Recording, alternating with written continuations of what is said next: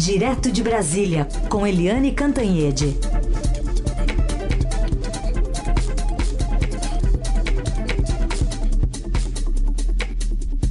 Oi, Eliane, bom dia. Bom dia, Raíssa e Carolina ouvintes. Oi, Eliane, bom dia. Vamos começar sobre é, essa decisão lá na CCJ do Senado sobre a prisão após condenação em segunda instância. Ainda é mais um capítulo daquela briga de força ali entre Câmara e Senado. O que, que de fato representará essa decisão, se é que a CCJ vai tomar hoje, a partir da votação? Olha, essa votação de hoje na CCJ significa uma rebelião das bases, ou seja, dos senadores, contra o, os acordos de cúpula. E aí esses acordos têm até cara, têm nome, porque o, os presidentes da Câmara, o Rodrigo Maia, e do Senado, Davi Alcolumbre, tiveram ali um, fizeram um acordo deixa a Câmara ir é, estudando, analisando o, a PEC, aquela proposta de emenda constitucional para devolver a segunda instância, é, deixa a Câmara aí trabalhando, trabalhando e o Senado engaveta o, o, projeto dele, que não é de emenda constitucional, mas sim de mudança no Código do Processo Penal. Uma votação muito mais simples, porque é um projeto de lei né? não precisa dois turnos, não precisa é, três quintos é, de presença no plenário, etc. Mas aí os senadores começaram a achar que essa história de deixar a Câmara votar e aí o projeto da Câmara tem alguns jabutis, eles começaram a achar que, na verdade, não era para caminhar a prisão em segunda instância. Era para ir protelando, protelando aquelas votações que vão e voltam e vão e voltam e não são nunca concluídas. E aí 49 senadores assinaram um manifesto a presidente da, da CCJ, da Comissão de Constituição e Justiça, Simone Tebet, é, tomou as dores, assumiu ali o lado dos senadores e estão tocando adiante a proposta. Criou-se, então, um confronto entre as bases do Senado e o Alcolumbre e da própria Simone Tebet com o Alcolumbre o presidente do Senado está ameaçando é, convocar pelo menos três sessões extraordinárias no plenário essa semana. Por quê? Quando tem se, é, é, sessão extraordinária no plenário, as comissões são suspensas. Não podem funcionar simultaneamente a, a reunião no plenário. Por quê? Porque, claro, os senadores são um só. Eles não podem estar ao mesmo tempo na comissão e no plenário. Então, se o Alcolumbre convocar sessão do plenário, ah, automaticamente ele suspende reunião da CCJ. Então está uma guerra sim, mas o fato é que os senadores, por ampla maioria, você vê que tem 81 é o total dos senadores e 49 assinaram esse manifesto, querendo tocar adiante sim a esse pacote aí da prisão em segunda instância. Se não for hoje, será amanhã. E isso está caminhando junto também com um pacote anticrime e do ministro Sérgio Moro, que desistiu de é, tentar reincluir as propostas originais e decidiu aprovar o que já veio da Câmara assim mesmo, ou seja, melhor um pássaro na mão do que dois voando. Mas nessa semana teremos novidades, tanto segunda instância quanto no pacote anticrime. Muito bem, a gente acompanha então logo mais, agora de manhã, a abertura da sessão e o resultado dela lá na CCJ do Senado.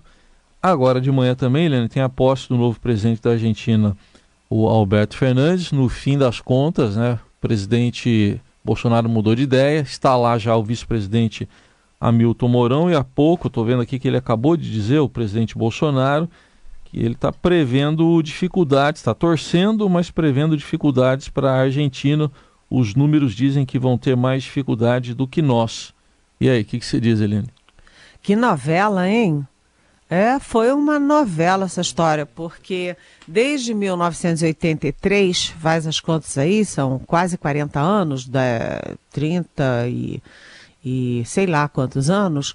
É, 36, o, né? 36. 36 anos, há 36 anos que é, os presidentes brasileiros vão a todas as posses de presidente na Argentina, todos, em 1983. Inclusive, a gente ainda estava na ditadura, o presidente brasileiro era o general Figueiredo, João Batista Figueiredo, e quem tomou posse na Argentina foi o Raul Alfonsin, que era um liberal, um humanista e que assumiu, fez campanha dizendo que ia julgar e botar na cadeia os generais que participaram da ditadura. E mesmo assim, pragmaticamente, o Figueiredo, o general Figueiredo, foi a posse do Alfonsin. E isso é política externa. O, como eu sempre digo aqui na Rádio Eldorado, a Argentina é muito importante para o Brasil e o Brasil é mais ainda agora, nesse momento de crise na Argentina, importante para a Argentina. É... Mas o presidente brigou com o candidato favorito na campanha. O presidente Jair Bolsonaro já disse logo cedo que não iria para a posse. É, depois ele é, poderia ter mandado o chanceler não mandou, não pensou em mandar o chanceler, não pensou em mandar o ministro da Justiça e uh, até ontem disse que pensou em mandar o Paulo Guedes, ministro da Economia, mas foi baixando, baixando, baixando, baixando e estava pensando em mandar o ministro do segundo escalão, que é o ministro da Cidadania, Osmar Terra. No domingo, o Bolsonaro teve aquele dos estalos dele, né? Ah, eu, eu acho, eu acho, e aí eu acho que não tem que mandar ninguém, nem o Osmar Terra.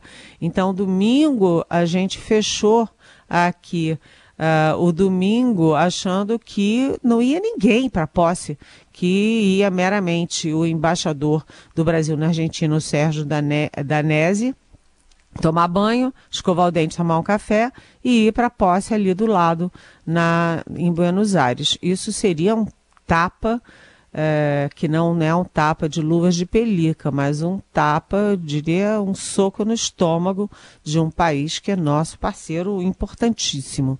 Mas, enfim, ontem. Né, os ministros é, mais ligados, os políticos mais ligados ao presidente, foram lá, olha, presidente, o senhor não pode fazer isso. Enfim, fizeram um chamamento ao bom senso, né, inclusive o general Ramos, que é o articulador político, que é um general de quatro estrelas, enfim. E fizeram o presidente ver que, olha, diplomacia não funciona bem assim.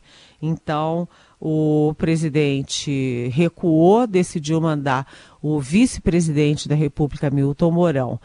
É claro que essas coisas não são assim, estalar de dedos, porque uma viagem do vice-presidente da República a outro país é, implica em mobilizar os assessores, mobilizar. É, informações e textos para o vice-presidente, é, mobilizar toda a segurança e o avião da FAB.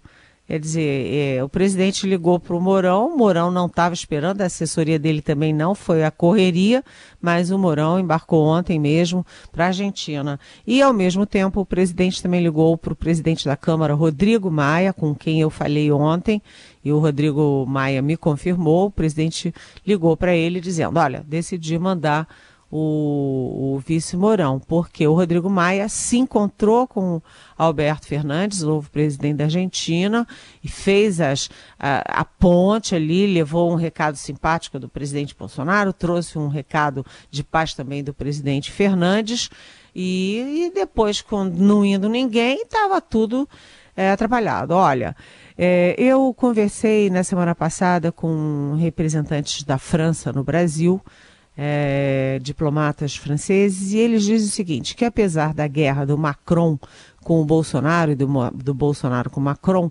uh, os acordos comerciais prosseguem, os acordos de cooperação é, técnica prosseguem entre França e Brasil. A mesma coisa acontecerá e aconteceria de qualquer jeito entre Brasil e Argentina mas a gente lembra que diplomacia não é apenas comércio e cooperação técnica. É muito mais do que isso. É troca de informação, é combinação de votos em organismos internacionais, é toda uma articulação, inclusive num momento grave, é, por dois motivos. Primeiro, é, o Brasil tem uma economia que está é, ruim, aumentando, melhorando aos pouquinhos. A Argentina tem uma, grive, uma grave crise né? Uh, e os dois países são os principais países do Mercosul que está implementando nesse momento um acordo muito importante com a União Europeia. Ou seja, o presidente Bolsonaro fez bem em recuar e mandar o Mourão. O vice-presidente é, sim, um representante importante numa solenidade. Agora, o presidente brasileiro falar nas dificuldades da Argentina, eu só gostaria de lembrar que essas dificuldades foram criadas principalmente pelo aliado dele, pelo candidato dele nas eleições, que é o Maurício Macri, o presidente que está saindo. Só, só um registro que com essa análise você já responde aqui a Leila. Leila, nossa ouvinte, perguntou o que levou Bolsonaro a recuar e decidir mandar o Mourão para a posse do, lá na Argentina. Oi, Leila. É, foi simplesmente o bom senso. As pessoas com algum bom senso no governo fizeram o presidente acordar, olha, não pode fazer uma coisa dessas. Não pode mesmo. Então foi simplesmente o bom senso, Leila. Eliane, tem uma pergunta aqui da nossa ouvinte, a Kátia. Ela disse que ouviu o podcast Estadão Notícias hoje que fala sobre as candidaturas avulsas, mas ficou curiosa para saber a sua avaliação sobre esse tema que está sendo tratado lá no Supremo Tribunal Federal. Oi, Kátia. Ixi, isso é uma, uma é de uma complexidade enorme. O ministro Luiz Roberto Barroso, ele está coordenando uma série de debates sobre isso e ontem, por exemplo, já teve uma audiência pública para discutir candidatura avulsa. O que, que é a candidatura avulsa? É a candidatura sem partido. Né? Em vez de você ter que se filiar ao partido para concorrer, você se candidata por sua conta e vai embora, né? E faz a sua campanha. Hoje, nesse momento, nós temos dois personagens importantes sem partido. O próprio presidente Jair Bolsonaro, que saiu do PSL para se livrar do laranjal do PSL, etc., sem partido, está tentando criar o partido dele. Eu acho que será o nono partido do presidente Bolsonaro em 28 anos de política e a Marta Suplicy. A Marta Suplicy que fez a carreira inteira no PT, depois é, saiu do PT aborrecida, chateada com essas denúncias todas, etc., e se filiou ao MDB, mas nunca se ajustou ao MDB, desistiu de se candidatar ao Congresso e agora está é, tá disputando aí está fazendo uma tentativa de disputar a prefeitura de São Paulo, mas está sem partido, negociando provavelmente com o PDT. Bem, a gente tem os partidos, obviamente, contra as candidaturas avulsas e a PGR, Procuradoria-Geral da República, a favor, alegando que a candidatura avulsa não fere nenhuma cláusula pétrea da Constituição. O que, que eu acho, Kátia? Eu acho que é aquela coisa da uh, se o banho não está bom, você joga a criança fora. Porque os partidos eles são necessários, eles organizam a vida política, eles é, criam programas, eles aglutinam pessoas que pensam é, na mesma direção, é, eles têm votos combinados no Congresso Nacional, eles têm mesmo palanque, ou seja, eu acho os partidos importantes. O que que eu sou contra? Essa farra partidária. 30 partidos, realmente você só está criando partido para ter a verba, é, para ter fundo partidário, fundo eleitoral. Isso não é sério. Então você tem que sim ajustar e você tem que dar ordem né, à questão partidária, à organização, à fiscalização de partidos, etc. Mas simplesmente jogar os partidos fora né, e fazer candidatura avulsa, sinceramente eu sou contra. Eu acho que não ajuda a democracia e não ajuda a organização. Fica uma coisa é, é muito anárquica para o meu gosto. Mas vamos ver. O Luiz Roberto Barroso disse que é, vai pegar todas as manifestações das instituições, das entidades, das pessoas que participarem desse debate, vai fazer aí um algoritmo é, de todas essas coisas e que isso pode chegar no plenário do STF no primeiro semestre de 2020. Eu torço contra Mas vamos ver, de repente, ao longo desse debate, a gente se convence do contrário. Por enquanto, sou contra. Tudo bem. Outra pergunta aqui, ouvinte Paulo Ricardo, do Rio de Janeiro, ele está dizendo aqui que o ministro Ricardo Salles, que era eh, que está lá na COP25 em Madrid, agora fala em pedir recursos de países ricos para poder combater o desmatamento. Mas antes ele recusou o auxílio financeiro da Alemanha. Tem também a Noruega, né? Ele não cita aqui. Ele quer saber por quê, o que a Eliane acha disso? Oi, Paulo Ricardo. O que, que eu acho disso? Vamos voltar ontem à pesquisa Datafolha, é, que, enfim, são duas pessoas sobre os ministros. Né? E o Ricardo Salles, o ministro do Meio Ambiente, ficou em último lugar a desaprovação dele é maior do que a aprovação. Ele tem é, 28 de, de bom e ótimo, não, 27 de bom e ótimo, ou 26, uma coisa assim, e 27 ou 28 de é, ruim e péssimo.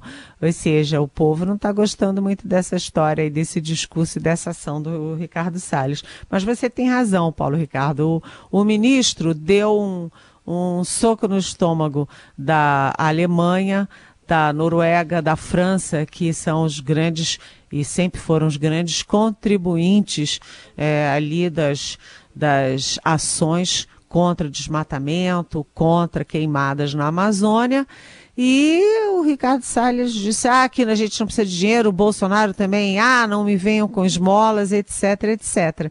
Aí os governadores da Amazônia Legal se reuniram e foram direto a esses governos dizendo, olha, eles podem, o governo federal pode dizer isso, mas nós, governadores, estamos muito interessados, sim, nessa ajuda que é super importante para o nosso trabalho de proteção da Amazônia.